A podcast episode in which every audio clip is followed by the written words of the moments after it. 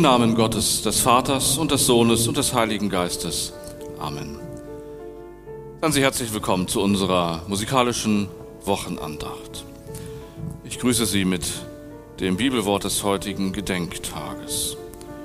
Hüte dich nur und bewahre deine Seele gut, dass du nicht vergisst, was deine Augen gesehen haben und dass es nicht aus deinem Herzen kommt dein ganzes Leben lang. So heißt es im fünften Buch Mose, Kapitel 4. Heute ist der Tag des Gedenkens an die Opfer des Nationalsozialismus. Das haben wir bei dieser Andacht im Hintergrund. Ich möchte dabei gerne den Blick darauf richten, was hat den Menschen, die überlebt haben, Kraft gegeben, weiterzuleben nach all dem Schrecklichen. Einige haben angesichts des Schreckens ihren Glauben an Gott verloren. Für andere war der Glaube eine Quelle ihrer Lebenskraft.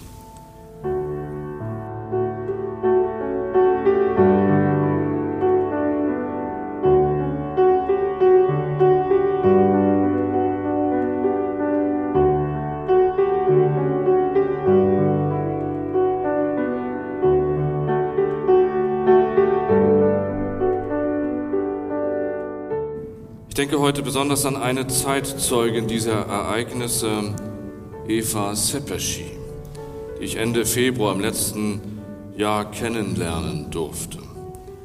Sie war hier in Timmendorfer Strand am Ostseegymnasium und dann zu, einer, zu einem öffentlichen Podiumsgespräch am Abend. Man hatte mich gefragt, ob ich das moderieren würde. Diese Begegnung ist mir in nachdrücklicher Erinnerung geblieben.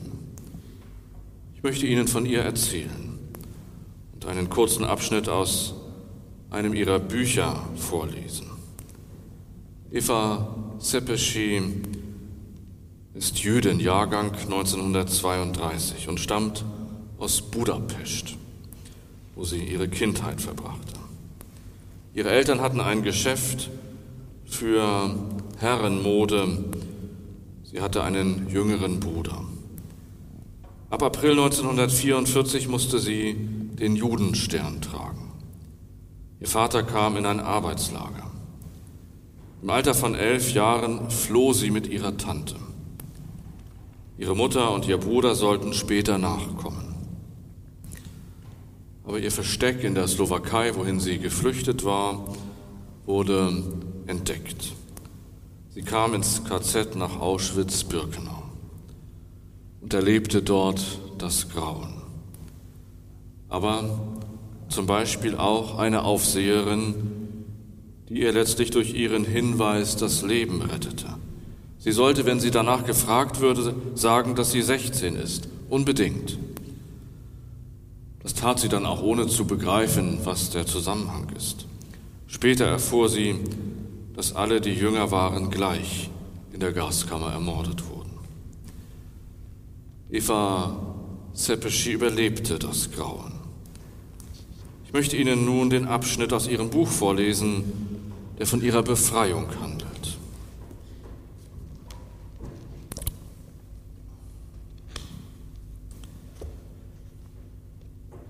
Sie hat insgesamt, soweit ich das weiß, zwei Bücher geschrieben. Ein Buch, eine Autobiografie, ein Mädchen allein auf der Flucht im Metropolverlag erschienen in der vierten Auflage inzwischen. Es ist ein gut zu lesender Bericht. Und dann hat sie mit der Moderatorin und Journalistin Bärbel Schäfer zusammen ein Buch verfasst. Ähm, Bärbel Schäfer sagt Meine Nachmittage mit Eva. Sie hat sich mit ihr getroffen. Und der Untertitel Überleben nach Auschwitz. Daraus lese ich. Wie ein Schatten fuhr eine Hand sanft über ihren Kopf. Also es war der 27. Januar 1945 dort. Es schneite. Eva lag im ersten Stock des Etagenbettes auf nackten Holzbrettern. Sie bemerkte, dass niemand mehr schrie und Befehle erteilte. Keiner sprach mehr Deutsch. Juden, die noch auf ihren Beinen stehen konnten, mussten mit den letzten KZ-Aufsehern am Todesmarsch teilnehmen. Seit Tagen dämmerte sie dahin. In der Baracke war es still. Leise fiel der Schnee über diesen Albtraum. Eva lag zwischen Halbtoten, die leise stöhnten. Schmerzerfülltes Röcheln aus den geschundenen Körpern. Verzweifelte Rufe nach den Müttern. Als der russische Soldat die Baracke betrat, dämmerte es. Er beugte sich mit seinem Ohr ganz nah an Evas Mund spürte Evas Atem, Leben, Evas Leben. Er schob die Leichen, die ihren Kinderkörper bedeckten, beiseite. Ganz zart befeuchtete er mit einem Schneeball ihre aufgeplatzten Lippen. Er hob sie hoch. Das Winterlicht bohrte sich unerträglich grell und schmerzhaft in Evas Augen. Sie wog kaum mehr als eine Handvoll Vögelchen. Seine Fellmütze rutschte ihm in die Stirn. Darauf leuchtete der rote Stern. Eva versuchte zu lächeln. Ihr erstes Lächeln seit dem 2. November, dem Tag, als sich das Tor von Auschwitz-Birkenau hinter ihr schloss. An diesem Tag besiegte Eva Adolf Hitler, seinen Judenhass, seinen verbrecherischen Vernichtungswahn. Der 27. Januar 1945 wurde zu Evas zweitem Geburtstag. Sie wurde in eine beheizte Baracke getragen. Russische Soldaten registrierten ihren vollen Namen und ihren Geburtsort. Sie war keine Nummer mehr.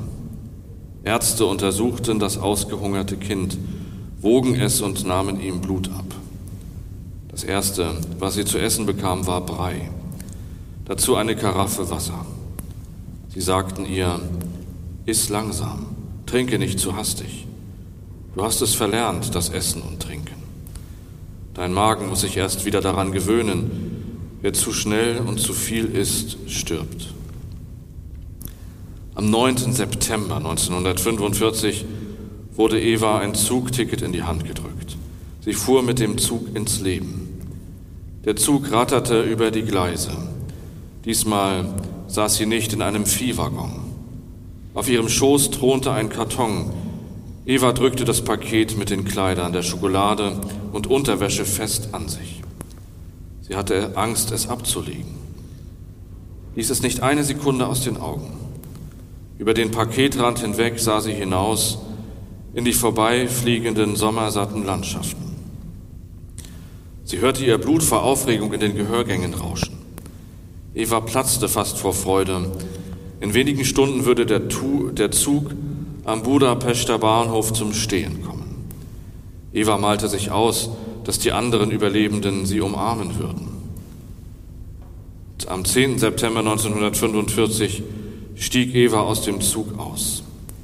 Zögerlich setzte sie einen Fuß vor den anderen, blickte sich suchend um.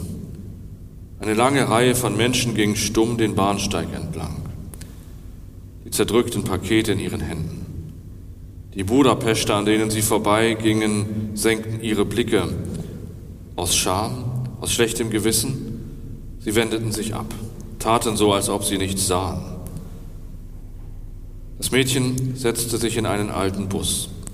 Vielleicht fährt mich dieser, Bu dieser Bus nach Pester Cesepeta, dachte Eva, in unseren Vorort von Budapest. Endlich nach Hause. Als sie ihn verließ, herrschten dort keine Gesetze mehr, nur noch Gewalt. Juden wurden deportiert. Die Pester Cebetta waren schnell im Denunzieren und im Melden und Registrieren, als hätten sie nur darauf gewartet. Juden kamen auf einen Sammelplatz, wurden von dort ins Ghetto deportiert, erinnerte sich Eva. Nach dem Krieg wurde der Vorort als 20. Bezirk der Großstadt Budapest eingemeindet. Eva rückte das Paket auf ihrem Schoß zurecht. Leise formten ihre Lippen das Gebet, das ihre Mutter ihr beim Einschlafen jeden Abend vorgebetet hat. Mein Gott, guter Gott, bald schon fallen meine Augen zu, aber deine bleiben offen. Solange ich schlafe, Passe gut auf mich auf, mein lieber Gott, mein guter Gott. Wache über mich. Passe auch auf meine Mutter, meinen Vater und meinen Bruder auf. Mein lieber Gott, mein guter Gott. Soweit die Passage aus diesem Buch. Sie hat ihren Vater, ihre Mutter und ihren Bruder nie wiedergesehen. Es dauerte eine Weile, bis sie Gewissheit hatte, dass sie alle tot waren.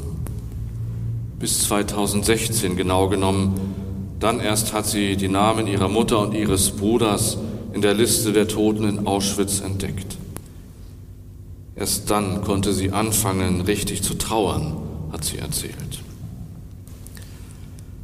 Ich habe bei diesem Podiumsgespräch einer sehr gefassten, sehr, ja, ich möchte bald sagen, fröhlichen Frau, 88 ist sie jetzt inzwischen alt, gegenüber gesessen.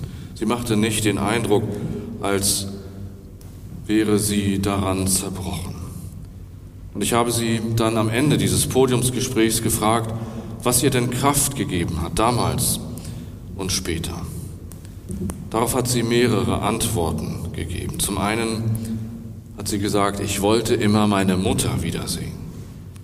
Sie wollte damals nachkommen. Ich musste sie wiedersehen. Diese, Voll diese Vorstellung hat mich irgendwie am Leben gehalten. Und die zweite Antwort, ich konnte nie hassen.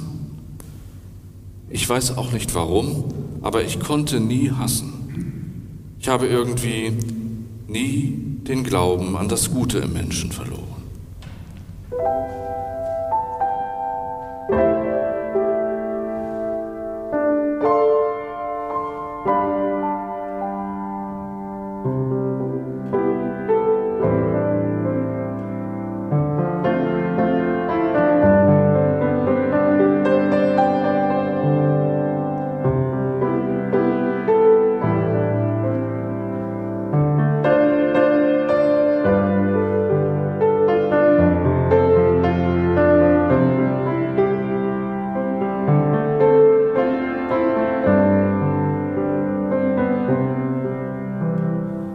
Hin im Frieden des Herrn.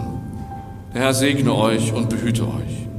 Der Herr lasse leuchten sein Angesicht über euch und sei euch gnädig. Der Herr erhebe sein Angesicht auf euch und gebe euch Frieden.